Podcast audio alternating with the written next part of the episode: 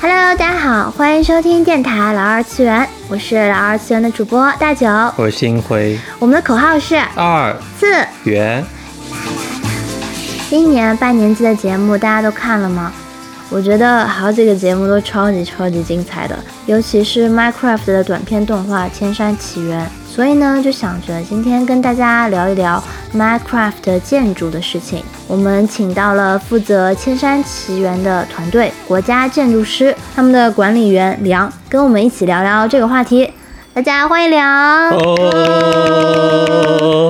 大哲老师好，新辉老师好，我是梁啊，然后我是国家建筑师的团队成员，一个普通的 MC 玩家。感觉我们的嘉宾介绍一直都是一句话完整介绍自己的环节啊，直接切入我们今天的正题。首先给大家介绍一下 Minecraft 是什么。Minecraft 呢是一款沙盒游戏，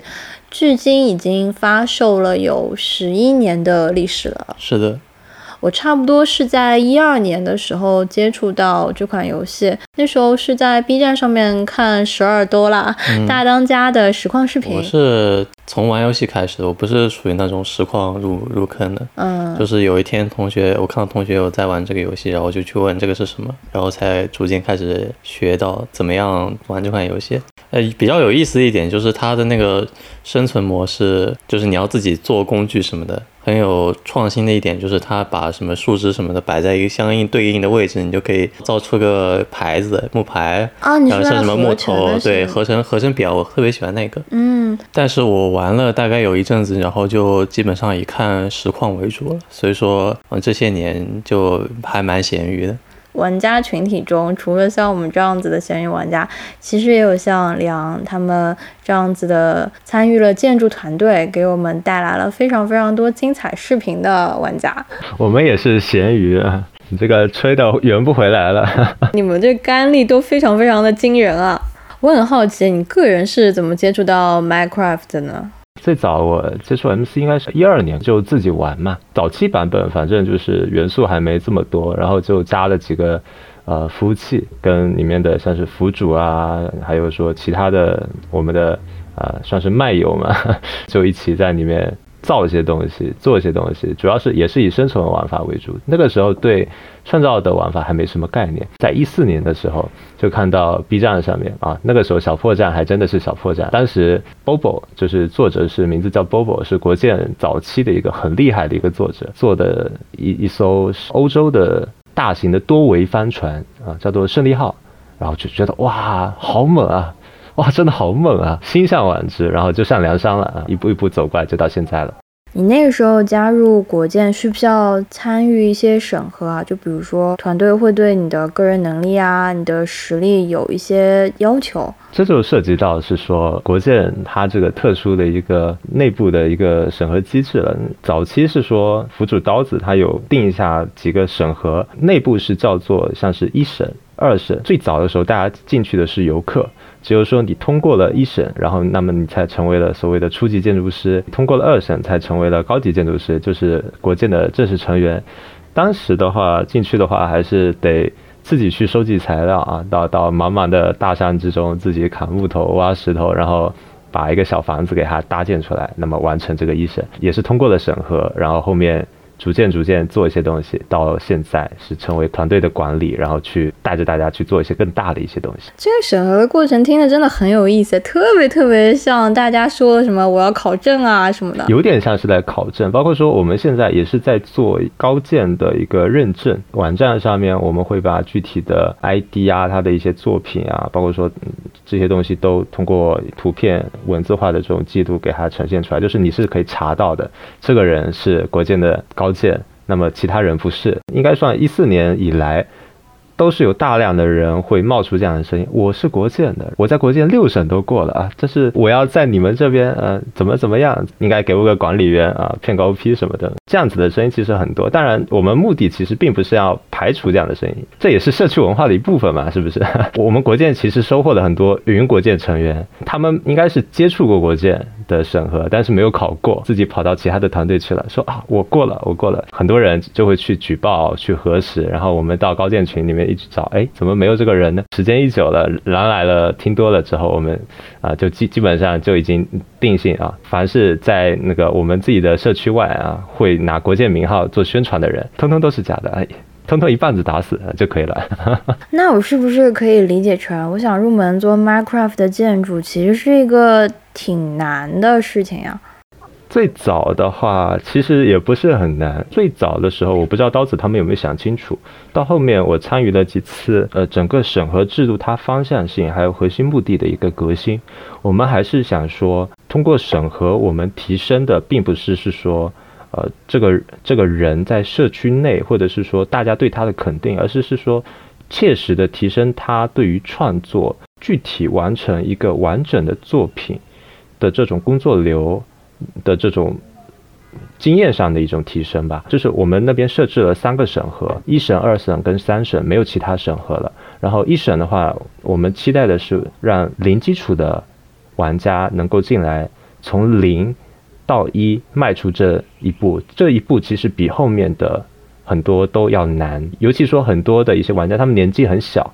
他们比如说只有。十岁、十二岁，可能十四岁都上大的，就是说早期去接触那个第一个审核的时候，呃，我们会给他具体的一个教程，他们会去具体的去了解啊，比如说中式啊，他大木作应该怎么做啊，然后它的整个的流程应该是什么样的，或者是说像是中世纪啊，或者说是其他的一些建筑风格，它为什么会用这些建筑材料，它在历史上面又是什么样的一个形态，用用一个小小的一个民居来带领他们从。零跨越到一，那么这个时候他们完成了这一步的时候，他们就相当于说推开了一个大门。后面他们其实自己飞也可以。当然，我们还是设置了其他的一些引导，比如说像是二审。二审的话，它讲究的是一个我们要完成一个具体的作品。我们认为是说一个小房子还不能算是一个具体的作品，因为它里面它的一个信息的量、思考的量还不够。尤其是说我们给了很多很多的范本的时候，呃，其实。呃，玩家还是被禁锢在一种像是带娃那样子的手把手的这种教学之中啊，他们还是需要一个能够通过自己思考，包括说做自己想做的的东西的这么一个挑战。然后这个东西它就是二审，在二审里面的时候，他们需要完成一个有一定体量并且完整的作品，这是一个很重要的一个迈进。很多人我相信是说在呃社会生活中，他们不一定有这种其他的一些创作经验。实际上，多数人是这个样子的。多数人应该没有参加过艺考、建模啊，或者说是绘画，或者是说陶艺啊，或者说其他这种艺术这种门类的培训。但是进入这个时候，他们开始面对具体的问题，得通过自己的思考，包括是说了解同时期的或者说之前的前辈们他们做出的一些作品啊，通过不不断的观看，然后甚模仿、借鉴，然后做出自己想做的东西。那个时候是刀子。定下了二审之后，是给大家一个约定，他就会把这个东西给给大家拍出来。在一四年的那个时候，大家可以看到很多很粗粝的 MC 的这种展示的那种视频，但是那个时候东西都显得很有温度。那个时候就是刀子把这些大家一个个。创作出的人生中的第一个作品拍出来的这种景象，实际二审到三审过过程当中，我们已经放弃了多数的所谓的引导，因为我们认为是说到后面就应该给大家一个更自由的一个土壤。但是我们我们基本上定性了说三审，我们希望它是一个要么是风格特别成熟的。啊，如果说它是已有既有风格，它没有什么特别新的东西的话，那我希望它是一个风格成熟的内容。如果说它是一个新的东西的话，希望是一个圈子里面，呃，之前不怎么有过的，相对来说能在。国内的这个圈子有所突破的，那我们设立了一个三审，通过三审的玩家，我们会从高级建筑师给他一个大师的称号。我有一个疑问，就是你提到说这个三通过三省的这些建筑的制作者，他们这个风格的成熟，具体是体现在什么方面呢？这就要说到一个 MC，它是一个类体素艺术的这么一种呃形式跟语言。日常生活中也会接触到很多像素游戏啊，或者说体素游戏，像是各种各样的那种 roguelike 啊，或者说是 RPG，肯定多多少少都是打过的。在玩这些游戏的时候，我们会发现它的整体的美术风格，包括是说它的建筑啊，各各东西的构成，都凸显出一种一个一种是风格上的。成熟，一种是形制上的一种成熟。三审需要它是一个有机的作品，它得有一些内在的一些这种框架，乃至于说这种可以发散出来的某一种神思的这种灵光，这个也是说它也是它成熟的一部分。在艺术风格成熟的话，就是它的风格的成熟度。比如说有些人他们很喜欢说早期的时候，他们在没有掌握两个风格的情况下，他们很喜欢把风格 A 跟风格 B，然后。拼一下就叫做风格 A B。中世纪跟某个时期的欧式，比如说浪漫主义的欧式，或者说是洛可可的欧式，拼一下东方洛可可，或者说是什么，就是，但是说实话，他们并没有掌握了这个具体的这个风格，导致是说两种风格拼在一起的时候，并不显得那么朋克，像是两团浆糊或者说是那橡皮泥捏在一起，变成了灰灰的东西，脏脏的东西，这个就体现出他对风格的把控还不够。还不够高，它还风格还不够成熟。如果说风格成熟的作品，大家是可以一眼看出来的。所以说，一审就是能够学会搭建一个风格统一的小建筑，二审就是在这基础上造出风格统一的一个建筑群，就相当于扩大它的规模，把它变成一个小城市，并且加入自己独特的一些艺术思考。三审就是统一完善，把这个风格变成一个，呃，一看就是这一定是某一个时期、某一个地点的建筑群落。嗯，就比如说，这一定是个中世纪的建筑风格，并且能够具体到某一个城市。嗯，即使是一个架空的，也需要它有一个统一的艺术风格，并且这个艺术风格是不是属于那种杂糅融合，一看就像是是个缝合怪。嗯。也可以是个缝合怪，但是他就要求你对缝合的每种风格你都有具体的掌握。说实话，杂糅的话是很难的，因为这跟体素的这种语言有关系。体素就是立体的像素，所有的这种内容都用体素，都用一个小方块去堆叠的话，它的这种语言模式，它是一种非常非常模糊的语言。我要做一只小鹿啊，我我脑子里的小鹿是这样子的，做出来了。由于是一只小鹿，它没有脚。然后我就用方块哒哒哒哒哒打出来了，颜色也是棕色的。这个时候，我我把这个作品给新辉老师看，新辉老师看就会很纳闷啊，这个小小的小小的有四只脚的这个动物是什么？那肯定不会想到是鹿啊，那那肯定就哦，这这只是一只马吧，是吧？这个时候他再把这个物象脑海中的这种认知再给对上。如果说我传达出这种概念跟他的这种对不上的话，那么我这种表达，那我们就没有很好的传递过去。在 MC 里面，无论是说建筑、雕塑、地形。说实话，我们都是用方块来搭建的。那可能说有有些东西它不只是方块，所以说叫做是类呃类体素的这种语言嘛。实际创作过程当中，我们就会发现地形也是可以是雕塑啊，这个比较好理解。雕塑也是可以是建筑，建筑甚至也可以是地形。各种的比例上面，乃至于说在呈现方式上面去做一系列的这种变通跟转化，某一个具体东西的定性。还是是通过我们具体的表达来完成。更早期的时候，很多人的创作他们是通过笔墨他们去完成的，啊，或者是说他们去用锤子啊、凿子啊这些东西去完成的。这些东西跟他们的肢体联系的非常非常的紧密，就好像是说是他们手臂什么东西的延伸一样，所以说才能下笔如有神。你就是能达到很高级的这种控制力啊，无论说在书法还是说是一些绘画作品当中，但是。在虚拟创作当中，它不是这样子的。我们手里的是键盘跟鼠标，我们看着的是屏幕，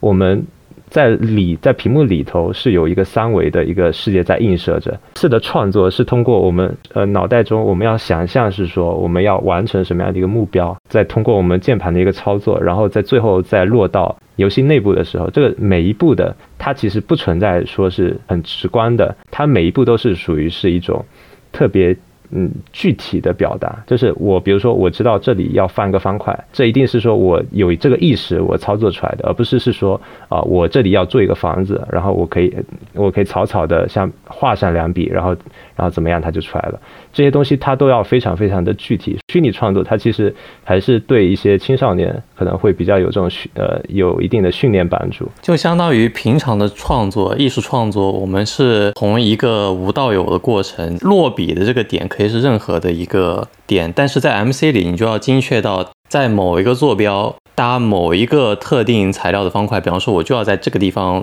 搭一个木头。嗯，并且定义它朝向什么的，所以这样就会跟传统的艺术有一些差别。我觉得它跟传统艺术还有一个挺大的差别，就是 Minecraft 的建筑其实是具有很强的互动性的，你可以在里面抓啊抓啊，兜啊还可以玩，还可以住在里面，对，就都可以。可以邀请朋友到你家。嗯，我很好奇的是啊，Minecraft 的建筑师在做自己的项目的时候，具体会考虑一些什么事情呢？像是有什么小道具啊，或者是什么特殊的方法之类的。嗯，比方说你们在从这个项目立项到结束拍出这个视频，中间经历了哪些步骤？哦，你就说是《天然起源》这个视频是吧？嗯，就是它没有一个恒定的一个工作流，有有不同创作经验的人，然后有不同工具的人，他们的做法也是不一样的。早期的时候，MC 它是没有那个的，它是没有插件的。特别早的时候，他们像是命令方块或者是什么东西出来了之后。当时是有一些特别厉害的一些大佬去翻一些论坛，还是是什么东西，我们可以我们会发现，一二年、一三年、一四年很多的作品都呈现很严重的两极分化，一部分就肯定看得出来啊，孩子们他他们自己做的，但是另外一部分已经是，即便说是现在去看的话，也是属于。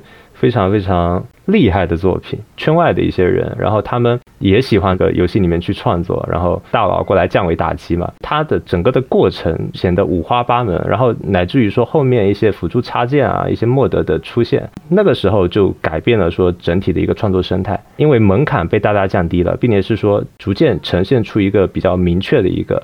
对比较统一的一个工作流。MC 从那一刻，就是比如说像是 WE 出来了之后，它就逐渐被转化成一个比较固定的一个创作工具，不需要有太多的这种专业知识，你也可以通过这种插件的辅助，通过这种极高的自由度，然后去搭建或者是说去实现你就是初期的这种创作流程的话，这边可以比如说联系一下我们的千山吧。千山它是这个样子，当时是我们先想去做这么一个 IP，出发点就是很简单，那个时候就是还原，就是想说去还原。我在大概一六年的时候也了解过《千里江山图》。呃的相关的一些算是梗概吧，但是到我具体的去接触这个概念的时候，我还是被着实的震惊了。就是了解，包括说这个它具体的这个这幅长卷，它的这种呈现形式，它那个年代它所用到的一些艺术手法，乃至于是说它的在什么样的物料上面呈现，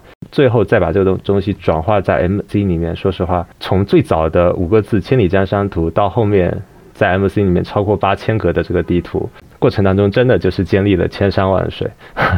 非常非常的可怕。《千里江山图》的话，它是宋代王希孟，当时是说是宋徽宗，宋徽宗也是我们知道啊，就是大艺术家，但是并不是一个特别能够治国的一个君王。当时他是呃开启画院之后，是亲自去带这个王希孟去完成《千里江山图》的这个绘制。当时王希孟是花了半年，但是我感觉半年应该完不成。我们团队这次大概，呃，核心有六十人参加，但是实际上应该会有近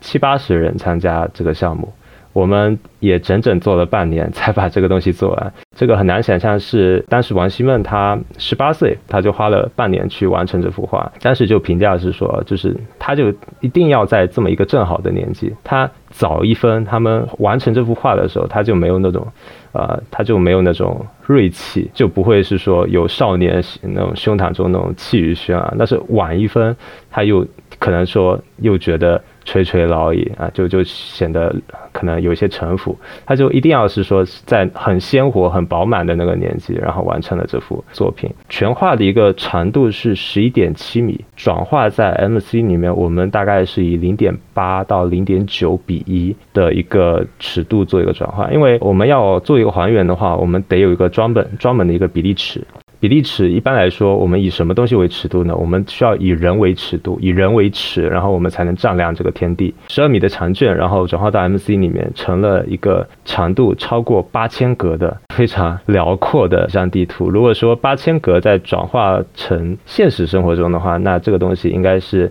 有接近一万米。这个千里江山图，它是一个叫做绢本设色。的一个呃特殊的这种形式，就是它不是在纸上画，它是在绢布上面画。绢布上面它颜色本来就是那种黄黄的那种颜色，然后一层一层的晕染，通过很多很多的那种算是宝石级的颜料。呃，为什么说是宝石级的颜料？就是它们能够存放几百年而不腐，颜色它不会有褪色，或者是说。严重的氧化都是由于是说这些颜料它本身本身就非常非常的珍贵，已经是说从上古时期留下的这种贝壳化石，它本身是白色的，已经严重氧化了，它已经氧化到不能再氧化了，呃，然后再把这个东西做颜料，再研磨再放进去的时候，这个东西它颜色它才不会变。就有有人传言是说，为了研磨这些东西，然后作者这个十八岁的青年。他很早很早的，他就由于一些重金属啊，或者说其他的一些元素中毒，然后不久之后就去世了。这代价也太大了吧！十八岁画完这个，然后重金属中毒，这是牺牲了。我。我我能从这个故事中瞥到了一丝对于我们当下有用的信息，就是当下大家在 Minecraft 里面复现，也是要注意好保养你自己的身体，不要太累了，不然到时候你大家也变成惊鸿一瞥，那真的是要命啊！所以艺术创作还是挺残酷的，由于它的难度特别特别的高，我们很多时候不能用，就是你你没办法往里面无限的加人，况且也拉不到那么那么多技术那么那么好的作者。它的具体的整个的施工流程，我们在里面拆解的一共是十四个步骤，是每次就跟就就跟一部分人说，比如说你你把这个单个的步骤给完成，然后然后逐步逐步逐步过来，在实际说《千里江山图》它的原画里面，它也是经过好多好多次的这种晕染，好多次好多次的这种上色，它才能完成的。然后这个东西它的技法实在实在是太 令人发指了，众多青绿山水画里面画的最好的，并且是说它还。用了一些水墨山水画里面的一种皴法，它它不是那种常规青绿山水的那种平涂。十二米的长卷里面，它还包括了是说囊括了文人山水画里面常说的三远法。平远是近近山而望远山，叫做平远啊，就是相当于是说你拿一个超长超长的一个长焦镜头，那个一千米外，然后去拍这个东西，你你看到的东西就接近是一个。呃，散点透视，因因为太平了，就好像是你把一个圆无限细分，然后在其中的某一端，它就可以近似为一个直线，然后那个时候它就是一个散点透视。深远的话是，呃，自山前窥山后，就可以感受到山外有山，山外有山，山后还是山，然后这个就是深远法，然后这个是主要是在第二段，然后还有说高远，高远是自山下。仰山巅就是从下往上看，里面是第五段，里面是有一座仙峰，呃，群山环绕，众星拱卫，特别好看的一座山峰，啊，我可以把那个发上来给你们看一下。哎，到时候你们有什么公众号啊、微博啊，我给你们全部贴在 show notes 里面。哇，这个我能放进 show notes 吗？这个图是不是太大？它这个横的太大了，太大了。你直接放个链接不就行了？对，放个图的链接吧，大家只能这样看看了。真的是非常的惊艳啊！所以我刚才有可能没有听见，你们这个一共费的工时是多少时间啊？呃，地图说实话，我们密集搭建是三个月，但是实际上整个的工作流程是半年，这已经是说在赶工了。这个东西放在正常的，我们就是一边能够闲聊烹茶，生活的消遣慢慢填，这一定是以年纪的，奔着一个盼头去的时候，那么这个东西我们就很短时间拉拉上大批的人。你你还说你是说我们有个目的奔着去，我还以为是哎有一个 deadline 的时候我们就不能这样了。啊，是就是就是呃，实际上实际上也呃，主要是因为死线，这个没有办法，没有死线，鸽子是不会有动力的，他一定一定是这样的。当时就拉了一票人，就是一部分人做动画，一部分人做地图。任务最重的肯定还是属于地图这部分，但是动画那边也一点都不轻松，因为地图这边卡到了动画那边，你必须地图先完成，然后才能完成动画那边，就是属于都紧张到啊，我们都是见过。早上凌晨四点的太阳的，有段时间我我都需要是说压着所有人，就是说，哎，这是十二点到了，大家赶快去睡啊，然后明天那个早点爬起来做，专门的这种管理，反而不允许熬夜，保持这种积极性跟效率。呃，现在再反过去看的时候，就是再如果再把这个东西再做一遍，我们肯定不做了，太可怕了。它的一整个工作流，它是一个反馈非常非常晚的一个工作流，你都要在机场录入当中。你去完成你这个山体的塑形，然后你要去对它的这个动线，然后你要去去处理远近的这种距离感，因为因为它是一个立体化的一个工程，就是原原画它是一个平面的，然后它需要变成一个立体的，这里面其实包含着大量的一些二创的一些工作量，啊，无论是说是具体的一个丈量，包括是说，就像我们不知道月月球背后是什么一样，我们也不知道山的背后是什么，然后我们就需要自己去完成这部分的创作，呃，包括说里面有一些峡谷。在原画里面已经是说特别阴郁的啊，云蒸霞霞蔚的那样子的一个峡谷，然后在里面我们需要完成特别具体的形体的勾勒，然后去给它塑形，然后去考虑说，然后路应该是怎么怎么走，这个就涉及到说，就是后面还得去对动线，动线就是这个它是一个很有意思的一个东西，我我我在国建的动态里面有说过，就是古代文人画山水画，他们就有点是在玩沙盒游戏。尤其说像是这样的长卷，他们就更符合这种气质。就是，就是你比如想想一下，我在长卷里面，我我要去画十十座山，这个说法有点粗鄙啊，就就就这么举例子吧。我要我要画十座山，我一定可以从第一座山走到最后一座山。他们一定会这么去做处理，然后他们会从低座山去画这个山道，去设置行船，或者说各种各样的这种盘山的这种公路，然后路上的行人、车马、栈桥。如果说就从卷首走到卷尾，你能自然而然的在脑袋当中勾勒出啊，我这一我这一路可能会看到什么东西，我会听到什么东西，我会在我会在什么样的视角看到什么样的一种景致，我是可以在里面神游的。这个这这个就有点像是古代时候的沙盒游戏，就是古就是古代时候的那个 MC，它实际上地图跟动画它是分开的，就是最早的时候我去给动画，就是因为我我是导演嘛，然后完成了整个剧本的这个编，就是呃我们我们也没想到最后是呈现出来是这样一种效果，呃我们考虑还是以 IP 为主，呃围绕《千里江山图》地图展示这个核心为主。去完成这个动画的一个构建，那么我们可以想象一下，怎么才能去呃完成这个画卷的游览？那很简单啊，就是一个人从卷首走到卷尾就可以了呀。那镜头就跟着他一起去游览我们的千里江山图嘛。实际上去做的时候，我们肯定是需要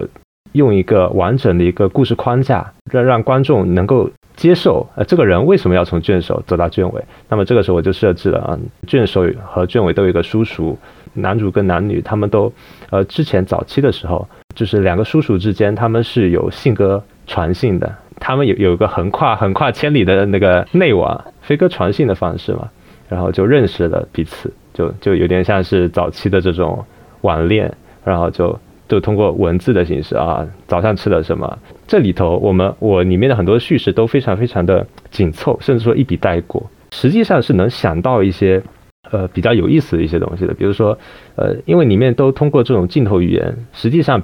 表达表达的很快。你鸽子飞过来飞过去，好像就都是在一瞬间的时候，那是鸽的很快啊，割的很快啊。实际上就是你可能说等一封回信，你要过很久很久很久。呃，从最早的这个利益，它就是一个非常非常古代没有微信，没有动车，那我又知道你在远方的某一处，那么我要怎么样？去找你的这么一个故事，然后引发了后续的这些东西。我前面不是讲是说他他跟我最早的这种构想有一点区别嘛？为什么？因为我把这个动画想得太具体了。虽然现在看来做出来的好像还不够具体，那个时候其实脚本各个东西都想得太具体了。然后我们动画团队看到之后，他们太想做这个动画，就是他们想完成这个故事。他们很多人就觉得，哎，地图展示好像没有那么重要。做动画的人和做地图的人是两拨人。动画这部分人没有体会到地图那边起早那个起早贪黑的去完完成这么特别庞大的一个地图的一个工作量的这种辛苦啊，然后又又又看到是说这这边故事本身很有意思，他们很把大量的工作量还有这种视角，大量的倾注在人物的身上，而没有倾注在。呃，地图的身上，我感觉你好委屈啊！我故事写得好，还是我的坐牢？也也不委屈啊，也不委屈啊。那毕竟地图可以再拍，就是我是有不断向他们灌输这个概念，但但是说实话，很多人然后一起去定这个脚本，一起去弄的时候，后面时间太紧了，所以没有时间返修。不然有些东西我会弄得更好一点点。男主跟女主，我这里设置的都是一个阿阿 Q 式的人物，就是为什么说叫做书生跟少女？因为我不希望是说他有具体的名字，是你也是我，呃，当然也是新那个新辉老师。强 Q，新辉老师说不，我要当小狐狸。要当小狐狸，那务必 cos 一个啊！那我我我很期待哦。男主他相当于是一个进度条，卷首走到卷尾。由于是说在原画里面嘛，青绿山水你从哪看都是这种颜色，里面不外乎其实主色调就三种，黄、青、绿没了。就是你 实际上如果都是这种颜色的话，我不能说难看。那因为说实话，我我那边去在地图里面去游览还是很漂亮的。但是只有这几种颜色的话，说实话，从头到尾都用这种形式去拍动画，观众看个十分钟，那他们一定是觉得很枯燥的。我看你们设计了季节，对对对，就一个是他要凸显两个东西，一个是说男主去从卷首走到卷尾，他这种的不易，所以说他他整整走了一年，他从桃花盛开的季节出发，一直走到了桃花盛开的季节，啊，整整走了一年。然后另外一个是说，是做了一些光影上面的一些这种设置，还有设置的一些其他的一些情绪，隐伏的一些暗线，呃，就是其实有呃影射在情绪的话，它是这个样子，就是男主刚刚出发的时候是带了一个伙伴。小驴子，呃，后面对他呃小驴子，那个驴很可爱，然后我们也给他塑造出一个比较可爱，就蠢蠢萌蠢萌的。这么一个形象，包括说下雨的时候，他手上他头上也会哇顶起一个小小的伞，所以说他刚刚出发的时候他是有人陪伴的，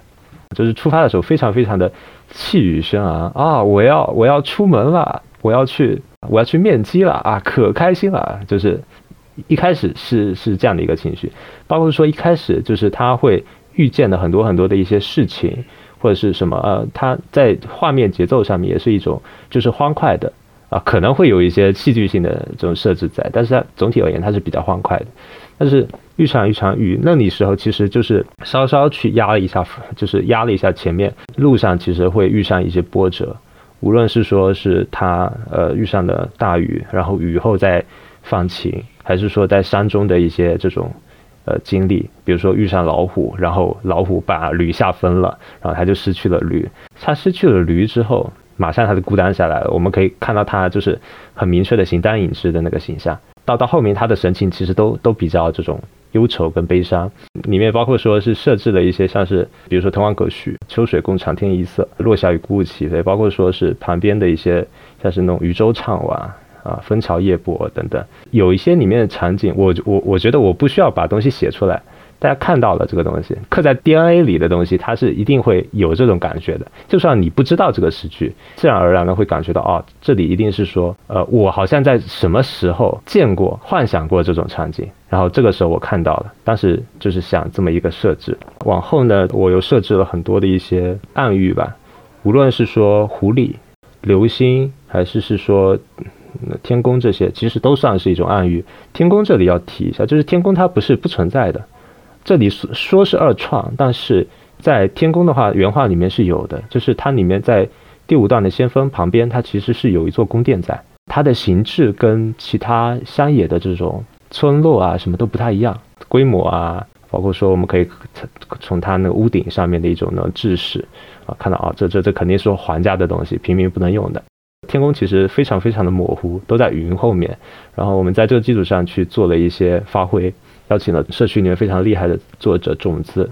我们一起去，呃，张罗着把这个东西捣鼓出来啊。后面发现效果还挺好的。路上的话，它是呃这么想这么设计，呃，像是流星，虽然说流星，呃，小狐狸被跳过了，小狐狸呢？我真的我等了很久了。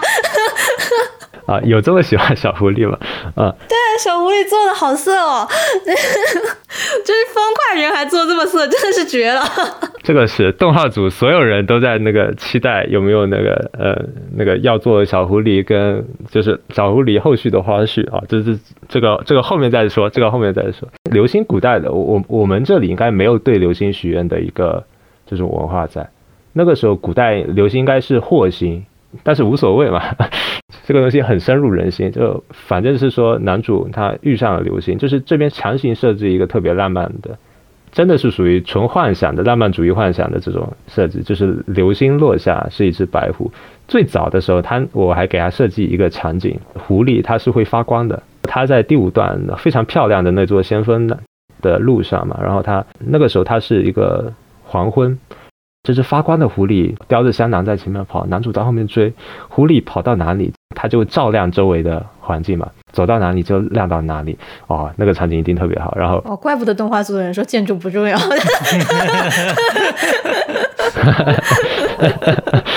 我能够理解他们的心情。嗯，然后这个小狐狸嘛，它就跑呀跑呀跑呀跑，然后这然后男主角后面追，后面发现不可以，为什么？因为天色太暗，山看不清楚，然后就强行把谷里很优秀的一些设定给去掉了。哇，现在想起来好可惜啊！原因是这样子，就是男主他对向天许愿，期待一场美好的爱情，但是他并没有，他实际上他是心之所想的是远方的那位少女。但是他想的是说，哦，我要获得一个美好的一个爱情，因为因为说实话，他也没有见到什么什么少女，他跟少女只是文字上面的一种沟通，他肯定也不知道少女长成什么样子，所以说他他说我我要一场爱情，那么这个时候上天给了他一场爱情，一个砸下来的爱情，就是一只狐狸，那就是包括说，嗯，中国的这种传统文化里面，比如说是就很多都是代表这种，其实也有这种诱惑啊。其实，在东亚这边，好好多好多传说，好像都是这个样子的。对，尤其是书生跟狐仙之间，就有非常多的故事。对对对对对，老聊斋了。狐狸就是说想引他进天宫，最后想成全他，成全自己的这么一个想法。其实小狐狸也没错的，他他只是上天派来的一个使者啊，就是带他去去荣华富贵乡，带他去去一个美好的地方。这个。愿景很直接，其实都没什么问题。狐狸也挺好的，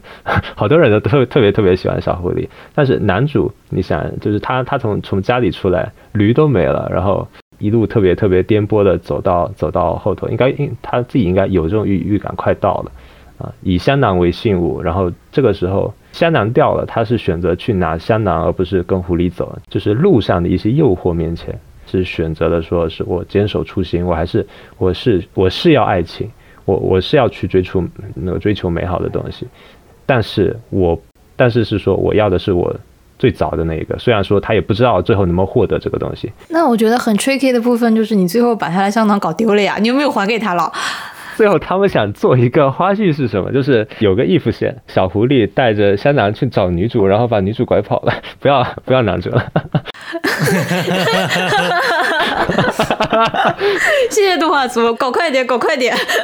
他们他们想了好多这种啊，就他们特别不喜欢男主，一个是说男主好多动画他们 K 的很辛苦，另外一个是男主不够可爱啊，是吧？然后就就小狐狸特别可爱，就就是他们都愿意就是多给小狐狸一些戏份。一个是信鸽，信鸽是明线的一个线索，然后香囊就是成为一个暗线的一个线索，从头。串联到最后，然后通过香囊的获取，信鸽带香呃带香囊到男主手里，然后到在天宫丢失香囊，然后醒来的时候已经是在这里插了一个稍微用了一下点，就是呃南柯一梦那个点，南柯一梦也是属于醒来的时候是在大槐树下，梦中的呃国家就是树旁边的蚂蚁窝。两个蚂蚁窝，那个那个时候好多人都反应过来啊，这这个那个时候还挺开心的。他发现香囊丢了嘛，然后这个时候就给后面留下了一个伏笔。然后女主去找找那个的时候，就因为香囊错过了，最后鸽子再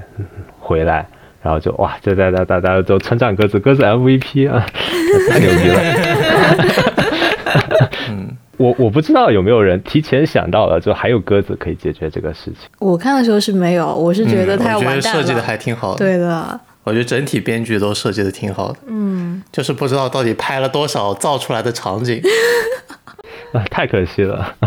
另外就是渲染地形，其实去做动画，它那个特别大，要渲的特别久，但是也因为工期的原因，要完成成片嘛，一定程度上克制了一下。但是后面返回来去看的时候，确实太少了。如果说那种镜头来再多个三四个，那我觉得这个就是一个特别饱满的一个动画。因为男主在路上走，其实没什么好看的呀。对，而且你们都是一个小景一个小景这样子拍的，就大景好像有有几个镜头是是有好多山的，但感觉数量比较少。是的，这个就是呃，我最早给这个项目定下的一个特别有就动画这这块做的最难的一个地方。最早是期待这个动画项目，它是能在画卷镜头跟实景镜头当中切换。如果说能能够达到这样子，那我是觉得这个。这个这个动画作品，无论剧情怎么怎么样，它一定是一个足够好的一个动画作品。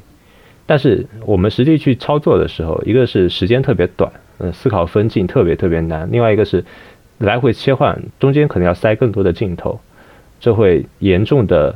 嗯，使得动画进度被滞后，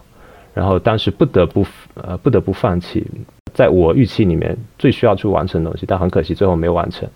这这这非常非常的。不过没事，你可以再拍一个，再拍一个。而且这个模型肯定不会浪费，就算以后跟各种文创的。公司或者是国家的机构、博物馆也好，合作这都是非常好的互动项目，留着肯定是有用的。这个我不担心。之后我会去做一个虚拟的展会，因为我现实生活中我也是一个策展人，然后就这就很好的可以把我的就是这方面的工作上面的一些。呃，知识，然后跟这一块结合在一起，包括说后续也会跟社区很多人合作，然后千山这可以其其实可以专门去做一个很好的一个展。我天，你这个太外挂了，你自己平时还是策展人，我真的服了。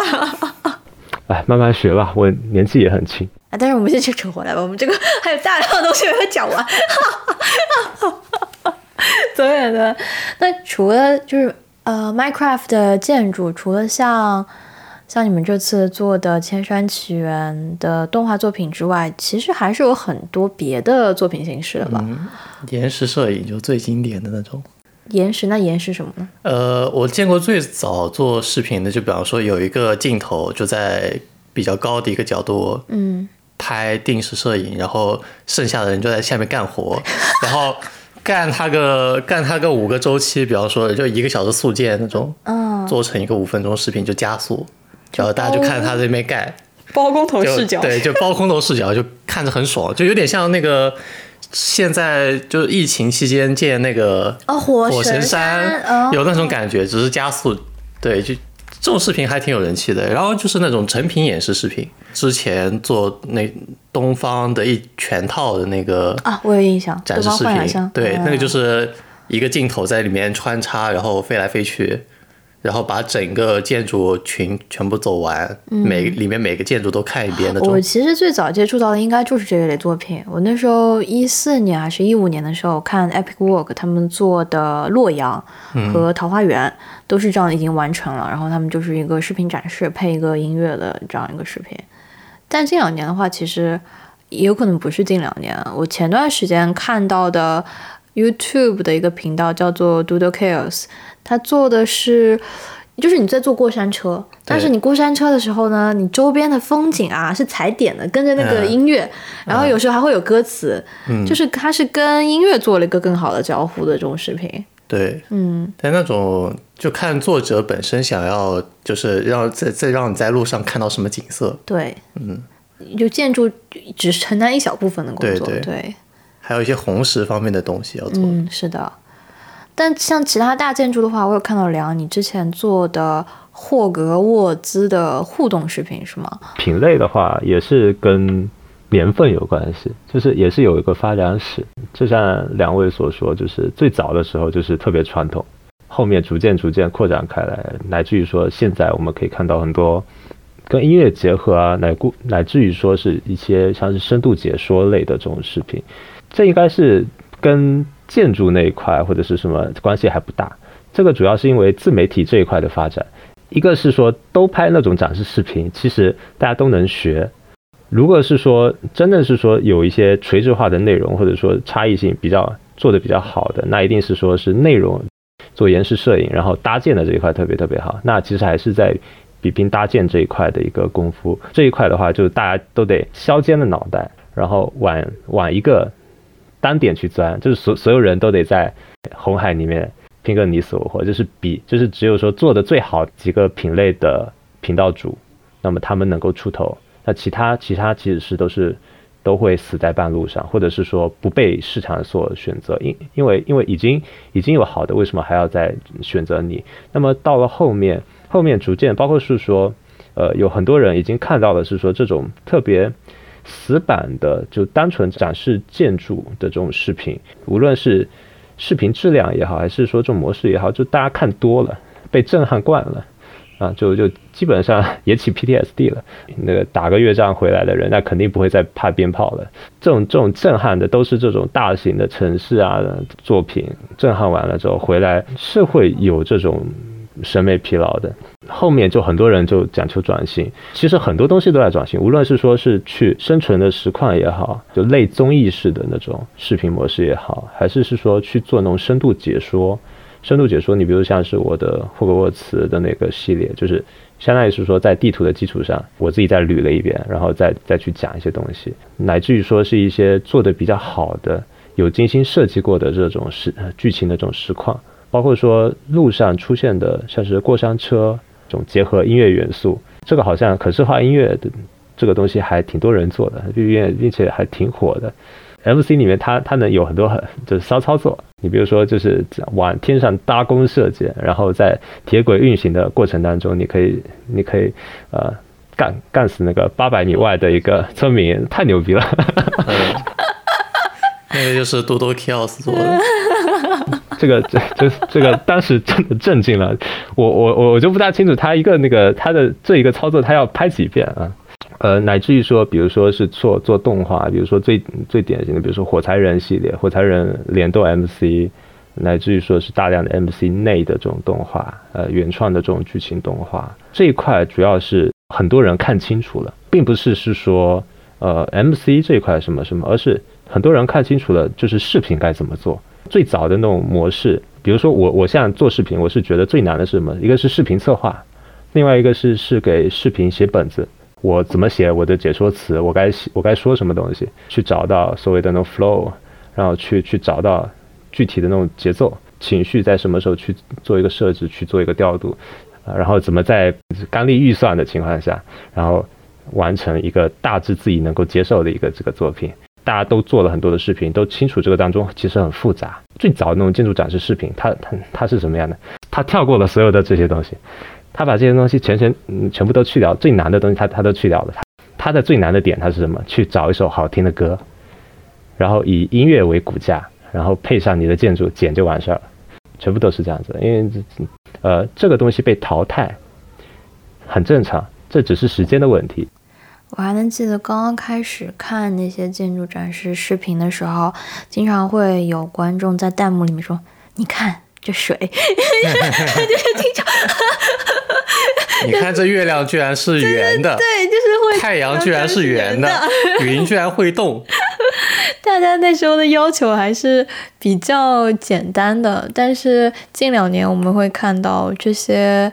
展示类的视频的播放量非常残酷，大家的播放量就那样，即使在 B 站已经拥有了远超当年的用户量的情况下，嗯，播放量并没有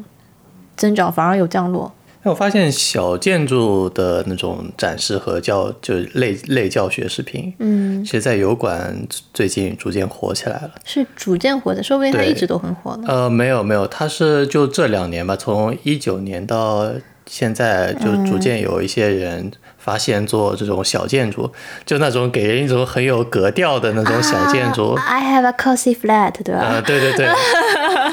这种小设计就配合。比较好看的那渲染，以及那个从头教你怎么做这样一个小宅子，感觉就是能够模仿着做出一个一样的东西，就有点像乐高。它是一种易得的快乐，对，就是小建筑，而不是说传统意义上我们看的那种辉煌式的。对，那种肯定你自己做不出来嘛，但小建筑你可能可以模仿着做出来。但还是会有比较高的要求哎，比如说显卡、光影。哎，我其实挺好奇的，如果我想做这个呃 Minecraft 的建筑做稍微好一点，我的显卡至少得到什么级别？得到挖矿级别？应该没有具体要求吧？我感觉没有开光影的话，要求还是挺低的。哎，那这个意思就是说，我要开光影的话，一切都光影的话要求也挺低的。嗯，主要是我是个 Mac，所以我什么都干不了，没事。Mac 不开光影还可以，但是紫禁城就是很大一部分就是在 Mac 上面填的。天哪，有点厉害。不过总体而言还是需要一个大的屏幕。嗯，是我我在外办公的时候用 Mac 打开 MC 还是略略有点难受。明白，就是因为建筑本身做的比较大，所以嗯是因为这个原因吗？是因为分辨率。哎，是因为分辨率。哦，学到了呢。那我会看到说，其实现在很多 Minecraft 的视频都已经不是在游戏里面展示的了。我感觉很多是在游戏里面，我根本没有办法操作的。就的确是，不是是 Dearcraft，不是 Minecraft。三 D Max 渲染，感觉是是真的。现在有这个趋势吗？做视频到了一个节点之后，它会出现。说限制这种表现或者是艺术呈现形式最长的那个木板或者最短的那个木板。那么现在来看的，说是短板就是属于这个游戏它的一个优化，就是它它是基于 Java 的设备强到什么程度？你你里面最多最多就是两百多人，再多你在一个服务器里面，你体验是不会很好的。然后你这个东西你最大的一个加载的一个区块面积还是是什么？其实都是有一个比较。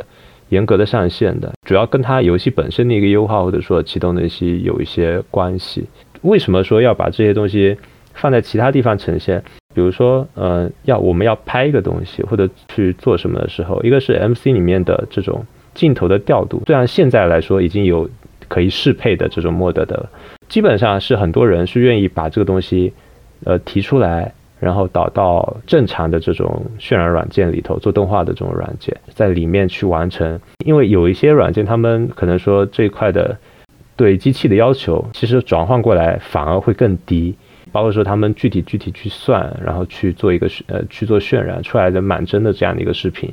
也更符合是说市场对这个东西的一个期待吧。通过这种方式，他把这个短板给它补起来了。早期的时候插件是一个短板。比如说是到呃或者是什么时候某一种艺术风格或者是那种是一个短板的时候，很多人就会去做很多，比如说像是做材质啊、做光影啊、做各个东西。就比如说早期没有光影的时候，MC 它它它它就是那么一个关山的一个这种效果不好看，大家就通过社区的努力来补充这个短板。这个就是这个社区很有魅力的一个地方，就是虽然说呃 MC 它给大家提供了一个土壤。就是它是一个种子一样的东西，所有人就在在这个基础上面开始生根发芽，各种各样美好的愿景，或者说这种特别庞大的世界就是这样起来。大家就是在这个游戏的基础上去开发各种各样的不同的内容。现在在整个社区里面，我觉得超过百分之九十九的玩法跟内容都不是模样自己做的啊，或者说或者说事实就是这样子，超过百分之九十九的玩法跟内容全部都是社区来提供的。他们开了一片金矿，然后就能看到这个内社区内部自己的这良性循环下去，会出现什么问题，他好像都会自自己去做一个修补，因为这个游戏实在太受欢迎了。它不完全是因为商业所以受欢迎，它是大家是真正的就是体会到哦，这这这游戏确实挺好玩的。我在想，就是为什么大家会体会到这个游戏？为什么很好玩？其实不仅仅是因为它游戏做得好，而是说我们可能作为人这个个体，就是有那种跃跃欲试，想要创建一些什么的一个动机。我就记得我大概五六岁的时候，我爸送我去去接我妈下班，然后我记在那个商场的五层，它有一个乐高的店。我就坐在那个乐高店那边，里面有一些别的小朋友。然后他乐高的店的桌子呢，上面是有乐高那个基板的，就说他那个桌面是直接可以那个乐高的小小木件可以直接卡在里面。我就坐在那边，跟我对面那个女孩，两个人又不认识了，两个小朋友。但是呢，我们就很有默契的开始就是一起搭东西，然后搭一个东西出来，也不能说我们真的能搭出一些什么来，可是我们是非常享受那个在搭的这个过程的。然后很快我妈就下班了，就把我带走了。就呃，莫亚做的 Minecraft，它是很好的，给我们提供了那个小桌子，以及我们跟小桌子对面的朋友们相见的一个机会。嗯，所以说，我觉得它它是有那种激发出我们作为一个人的本能的那个魅力的点在的。哎，说的好像有点高大。我觉得就是那种你自己你自己造的那种小玩意。嗯。玩的时候能用上，就有就就有种很开心的感觉。哦，那我懂，你其实提到的是跟我另外一种不一样的快乐。但是造房子，我是觉得我我造的房子都是很应用实用型，遮雨型，经济适用型。这个其实就是最早的时候，那它就是从这边发展过来的。因为所有的这种社区文化，它都是从如果说是 MC，它是一个国家的话。那所有的东西都是我们看到的，突然涌现出来的很多很很精妙的一种东西，全部都是舶来品，它没有一个是跟 MC 它文化它是有相关的。但是只有是说跟大家玩法紧密的捆绑在一起的东西，这个是就是真正是说就是 MC 里头创创造的东西。这个东西其实是金灿灿的，很宝贵的东西，其他地方是看不到的，并且也出不去。那我很好奇的是，就是这些宝贵的金灿灿的东西，它有没有办法变成现实中金灿灿的，比如说金条呢？是可以。我后面也是在想这个事情，出发点不是说要现实中是金灿灿的东西，呃，有很多很多故事。是它最早它是主要是由于这个社区状态。这个社区它会汇集这么这么多的人，比如说顺着那个小桌子那继续说，因为这个社区内部其实它没有很大的流量，他是没有办法去支撑说是那那些想完成自我表达的作者的期待。比如说那个六楼大舅老师跟那个小女孩，只有你们两个，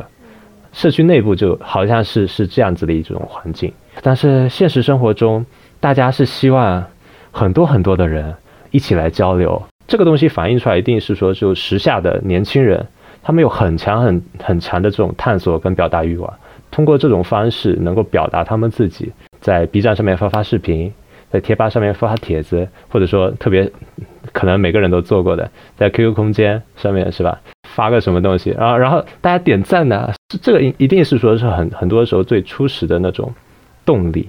这个窗口实际上是很宝贵的一个财富，因为我们知道。知道是说，现在社区里面的人非常非常的多。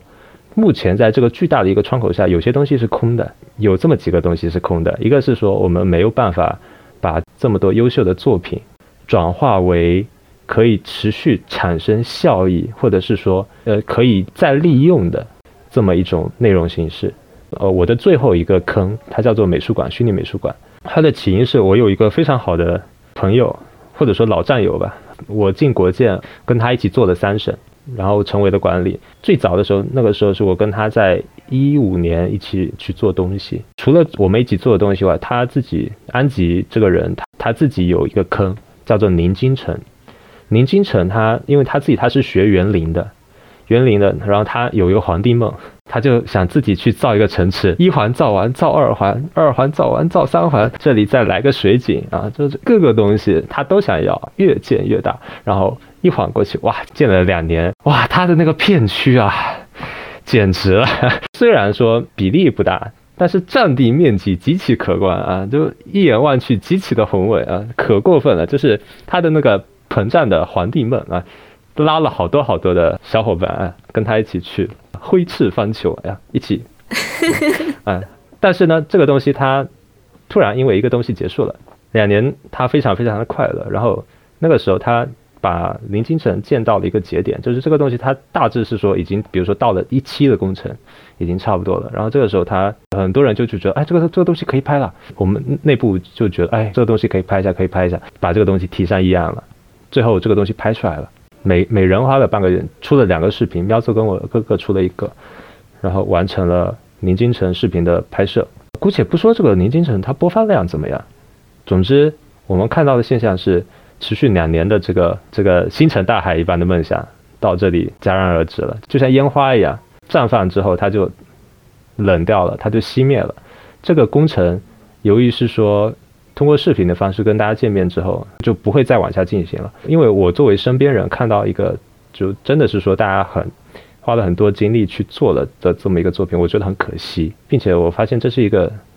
常态化的问题。有太多的作品，哇，这个作品很不错，我们拍个视频，然后拍个视频之后，这个作品它就结束了。极有很少的人会在服务器里面看它，基本上都是上视频平台看它，它也不会再被维护，也不会再。添加一些新的一些东西，它会静静的待在这里，就好像死去一般，感觉变成了遗迹。明明是那么近的时间创造出来的，却，嗯，对，对，也作为视频作者，我很我自己的一个感慨啊，我我觉得太可惜了，呃，并且我也觉得作品太可怜了。我我觉得他们是可以活下来的，是他们应该会能以。另外一种姿态跟大家见面，所以说我萌发了这个想法。我觉得就是在大量的这经验的积累下，我逐渐了解到是说，究竟什么样的一个作品，什么样的一个一张地图，什么样一种交互方式，能够让大家愿意去游览，再跟这些作品再见上一面。于是，于是乎就有了美术馆这个工程。回头就会通过这样的一种方式，把质量提升到足够高的程度，大家可以在这样的工程里头，再跟作品再重新再见面，或者是说让作品在这么一个空间内部再活下去，而不是变成了一种不会再被打开的存档，就好像是说很多人的那个相册。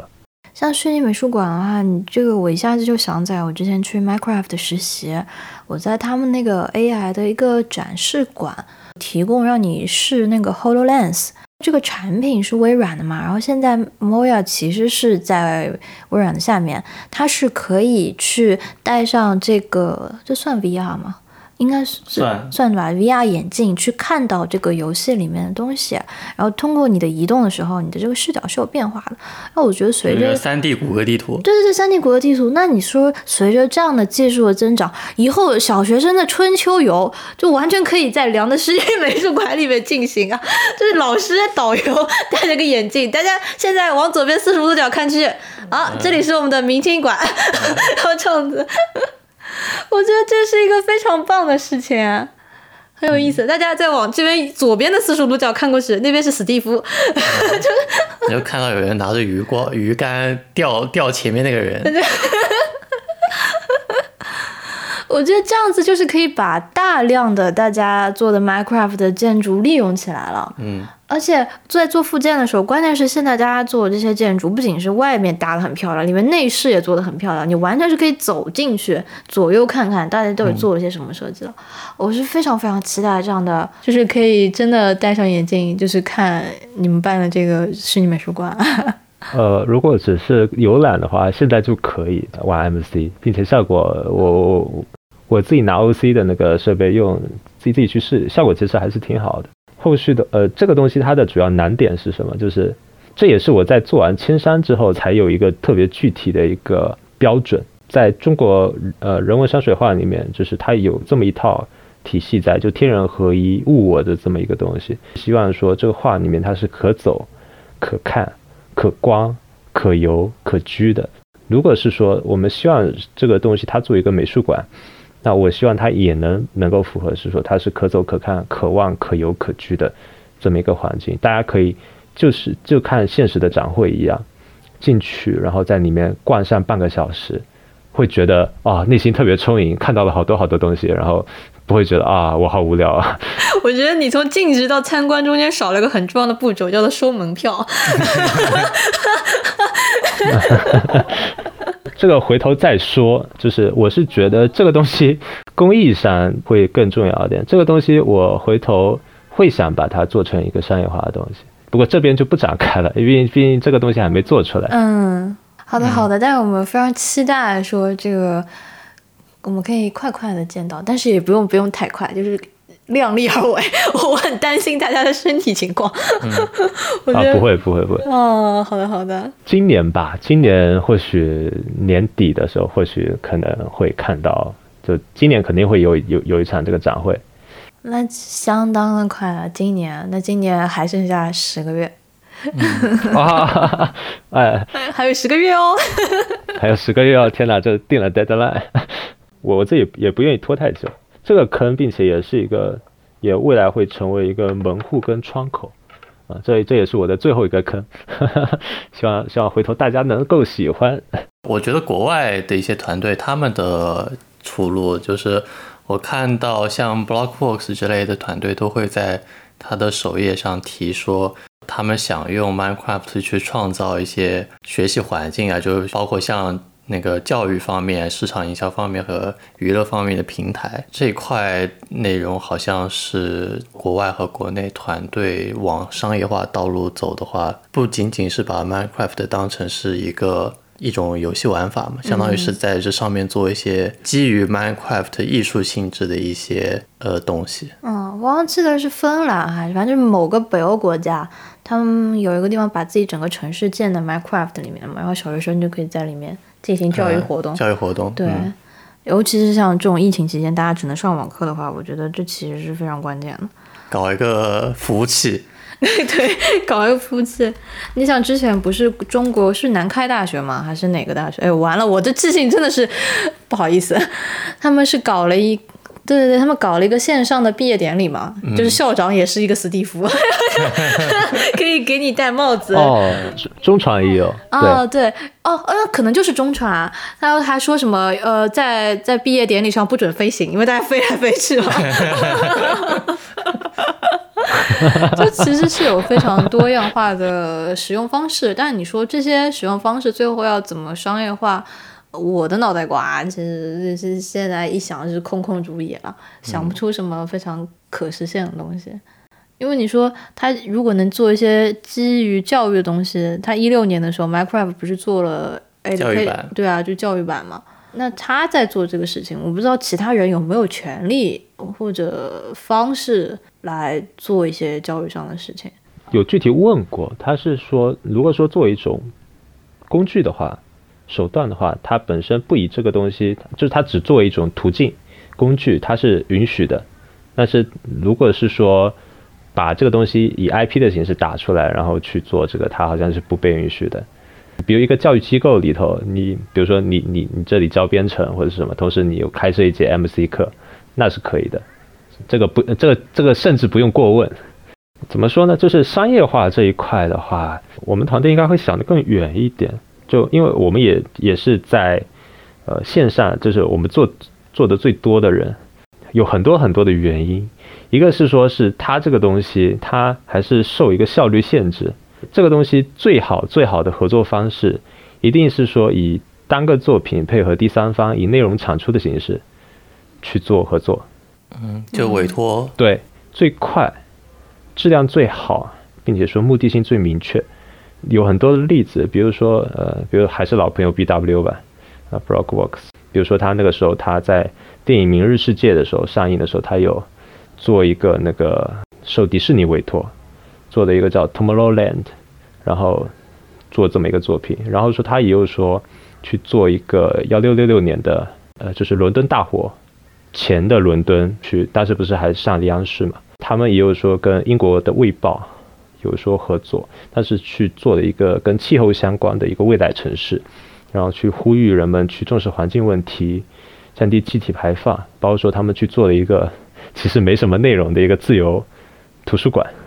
然后里面记录了一些什么自由记者的相关的一些言论，还有说一些这种黑料什么的，在哪片土壤上面我们考虑什么什么事情。呃，一个是国外跟国内的土壤不一样，最主要的问题是它有很多东西，它的效率很低。我们要完成 MC 里面的作品，就是我们无论说如何去优化这个工作流，它上限在这里。如果说是在建模软件或者是什么，它可以通过不断的优化这种工作流，然后通过团队的配合去分解工作量，使得是说我们可以有很多很多人来完成一个质量很高的作品。所以说它能不断的使这个东西它拔升，它质量不断拔升。但是你会发现，MC 的很多内容它顶天了顶死了，它它得以一个工作室，就是这么小的一个工作室，比如说十几个人的工作室，这种形形式去进行，给他更多的人，他也没有办法再细化工作流了，它的效率它就停，它就停止在这里，乃至于说你做大量的大型的一些东西，你要带大量的人手，就是比如说这次我要管几十号人。然后来做千山，真的是觉得就是最好那个带一个修 MBA 的那个工程管理啊，然后才能 才能更好的推进工程，很累，非常非常的累。这个东西有它的限制在，然后我们现在也在考虑不断的去优化它，但是最重要的是说，我们还是说保持一种对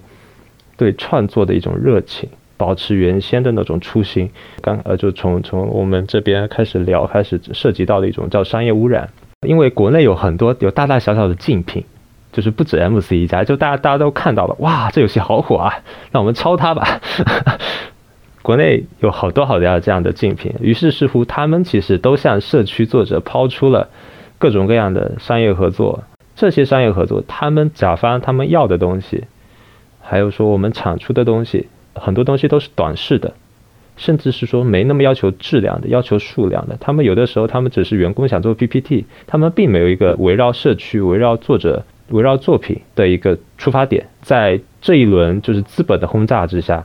圈里面的很多很多的人，其实带上了一种金钱的这种铜臭味。很坏的一点是什么？就是告诉了一部分年纪特别小的孩子，真的是孩子，十二岁、十四岁，这肯定能算是孩子了。我做一个小建筑，可能说他们确实有一些天赋，你就告诉我这个东西可以赚钱，哦，他们小时候可能是说，哎，来点零用钱，当然会很开开心。但是从长线来看，如果是说，其实有一部分人对这种东西产生了依赖，他们并没有说很好的去规划自己的这个东西，他在他工作学习中的定位啊，他其实他就会很大程度上影响说他对这个东西的一个判断，尤其是说，哎，他有这么一个简便的渠道，他可以获得这种也不高的这种收益的时候，很多东西他就会看得非常非常的浅。我有一个问题啊，就是为什么这些给钱的人可以给十三四岁的小朋友？让他们做东西，给他们钱。嗯，这就是这个社区的特殊性。这个社区它有形形色色的人，它的受众的年龄段非常非常的广。我们国建内部有就是已经是带孩子的孩子挺大了，有上来跟我们一起填坑的，我们都可以叫叔叔阿姨的这一种。当然，多数肯定还是年轻人。年轻可以到多年轻的？我们早期我是认识一些个位数年龄是个位数的一些小朋友，就是很小，但是。手上各有乾坤啊，就